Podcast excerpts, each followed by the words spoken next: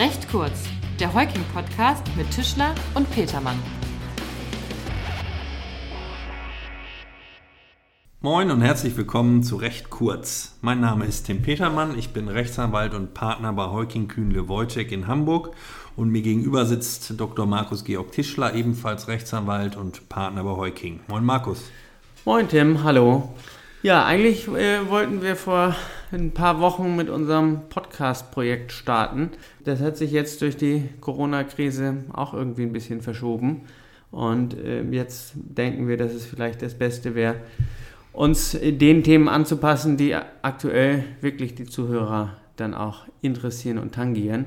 Wir starten also quasi mit einem Corona-Spezial, unser kleines Podcast-Projekt. Genau, ob das jetzt bei einem Corona-Spezial bleibt oder dann noch weitere Folgen, das müssen wir mal gucken ich denke fast auch aufgrund der aktuellen Gesetzgebungsverfahren, dass wir uns da noch weiteren Folgen ähm, widmen werden. Ja, absolut. Also genug Themen sind, denke ich, vorhanden.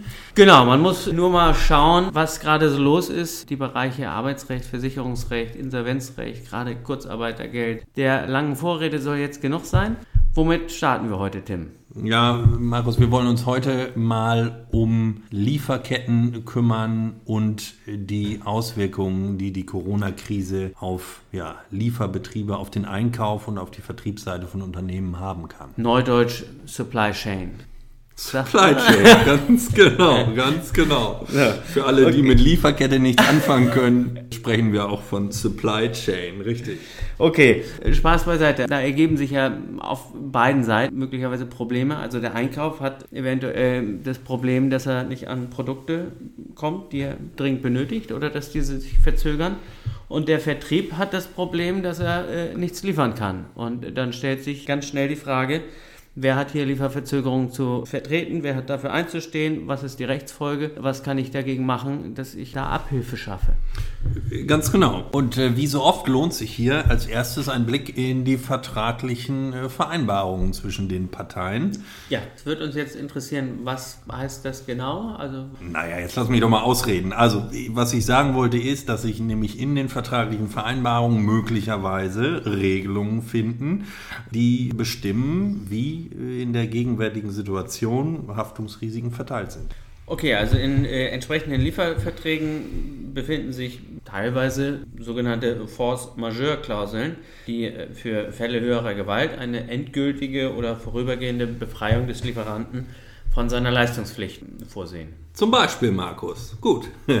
Die Frage ist dann natürlich äh, immer, die sich dann auch hier stellt und vielleicht auch viele Zuhörerinnen und Zuhörer umtreibt, handelt es sich äh, bei dem Coronavirus um einen solchen Fall höherer Gewalt? Ja, klar, verständlich, dass das gerade interessiert. Jetzt müssen wir dann doch mal ein bisschen formaler werden. Also höhere Gewalt ist nach dem deutschen Rechtsverständnis ein von außen kommendes, betriebsfremdes Ereignis das bei aller Vorsicht nicht voraussehbar und auch nicht abwendbar war. Ja, genau. Kurz, Wolltest kurz, du was anmerken dazu? Ja, dazu wollte ich was anmerken, weil du sagtest nach deutschem Recht. Also klarzustellen ist in dem Zusammenhang vielleicht, dass äh, zum Beispiel das deutsche Zivilrecht den Begriff zwar kennt, aber es keine gesetzliche Definition des Begriffes gibt. Genau, das ist höchstrichterliche Rechtsprechung, die ich jetzt gerade hier wiedergegeben habe. Da hast du recht. Exakt.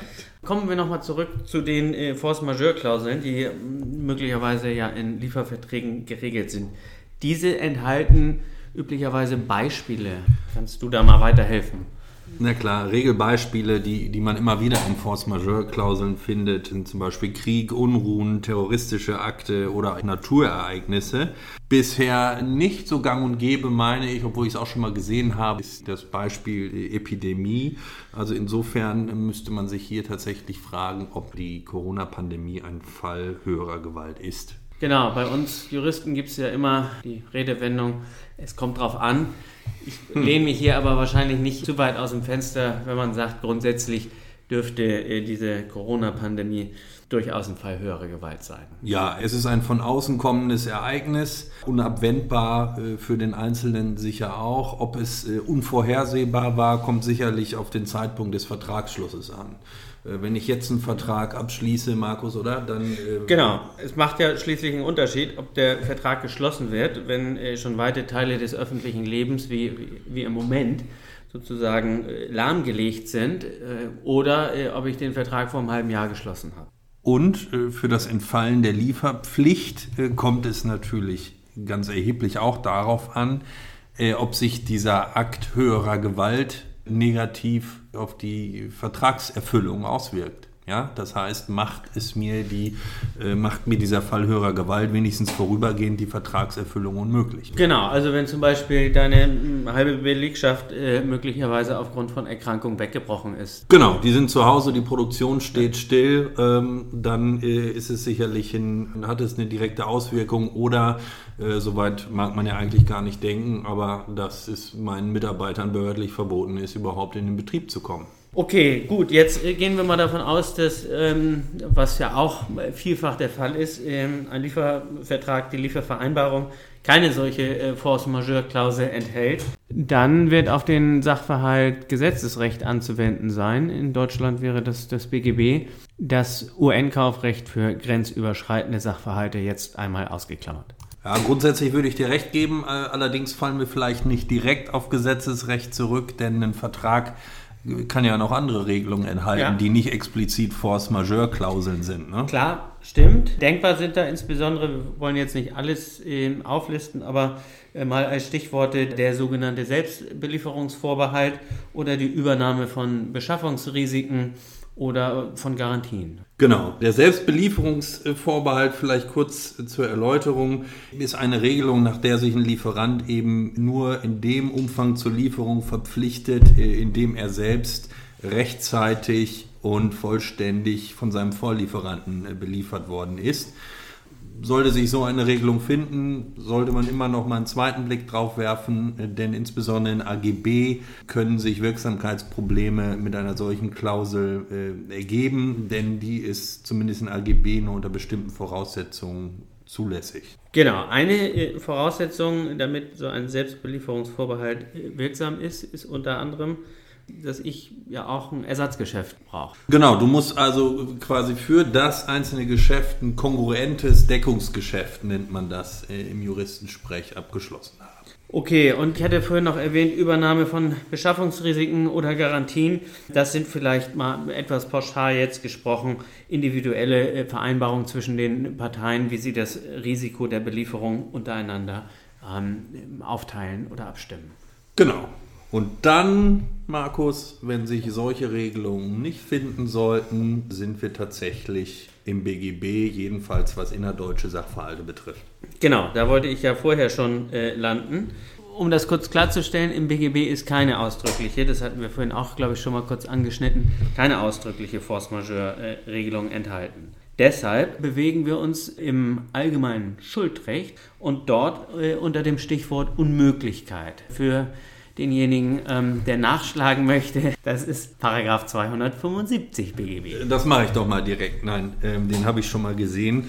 Äh, Paragraph 275 BGB völlig richtig regelt die Unmöglichkeit der Leistungserbringung und man kann vielleicht äh, sagen oder feststellen, dass die Regelung des Paragraphen 275 zur Unmöglichkeit denkbar einfach ist. Denn Kernaussage ist zunächst, das ist eine Leistung unmöglich, wird der Schuldner frei von seiner Leistungspflicht.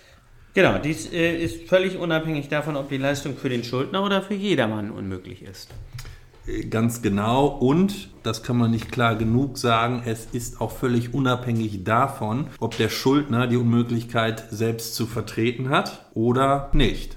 Nur kurz zur Abgrenzung. Es gibt auch die sogenannte wirtschaftliche Unmöglichkeit. Die ist von der tatsächlichen Unmöglichkeit zu unterscheiden. Die wirtschaftliche liegt dann vor, wenn die Gegenleistung tatsächlich noch möglich ist, aber mit unverhältnismäßigem Aufwand verbunden ist. Dies bedeutet, dass die Leistungspflicht grundsätzlich bestehen bleibt, solange eine Ersatzbeschaffung nicht unzumutbar ist. Genau, das bedeutet also, dass der Lieferant, der sich jetzt besonderen Herausforderungen aufgrund des Coronavirus ausgesetzt sieht, schon auch besondere Anstrengungen unternehmen muss, um äh, dem Leistungsinteresse seines Vertragspartners gerecht zu werden. Ganz genau. Gut, was vielleicht noch ganz wichtig ist, abschließend zur Wahrheit gehört natürlich auch, dass wenn ein Vertragsteil aufgrund der Unmöglichkeit von seiner Leistungspflicht frei wird, er gleichfalls auch den Anspruch auf die Gegenleistung verliert. Das heißt, der Vertragspartner muss dann seine Leistungspflicht genauso wenig erfüllen.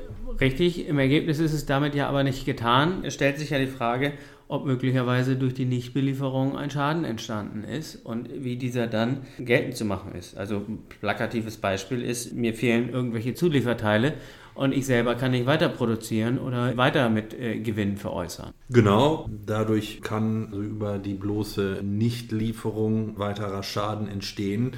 Ja, wer den letztlich zu ersetzen hat, ist wieder dann eine Frage des Vertretenmüssens. Also äh, ist die Unmöglichkeit durch Vorsatz oder Fahrlässigkeit des einen Vertragsteils herbeigeführt worden oder nicht. Und im Ergebnis muss man im Zuge der Corona-Pandemie aller Voraussicht nach sagen, dass ein Schadenersatzanspruch vorbehaltlich einer Prüfung im Einzelfall scheitert. Okay, Markus. Ähm, sorry, ich habe gerade mal äh, auf die Uhr geschaut. Wir sollten zum Ende kommen. Wir sind ja hier auch bei recht kurz, ne? nicht bei recht lang. Sozusagen. Alles klar. Dann hauen wir jetzt noch mal ein paar Handlungsempfehlungen raus. Sehr gute Idee. Erstens, vergegenwärtigen Sie sich Ihre vertraglichen Rechte und Pflichten.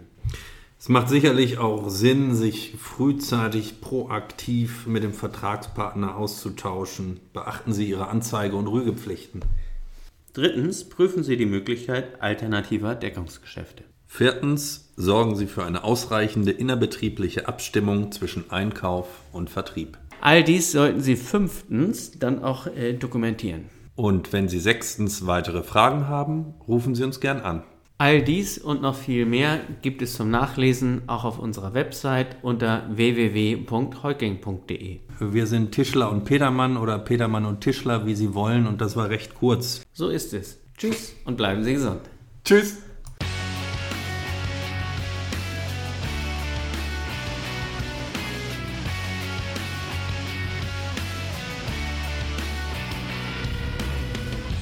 Das war recht kurz, der Heuking-Podcast von und mit unseren Rechtsanwälten Tischler und Petermann.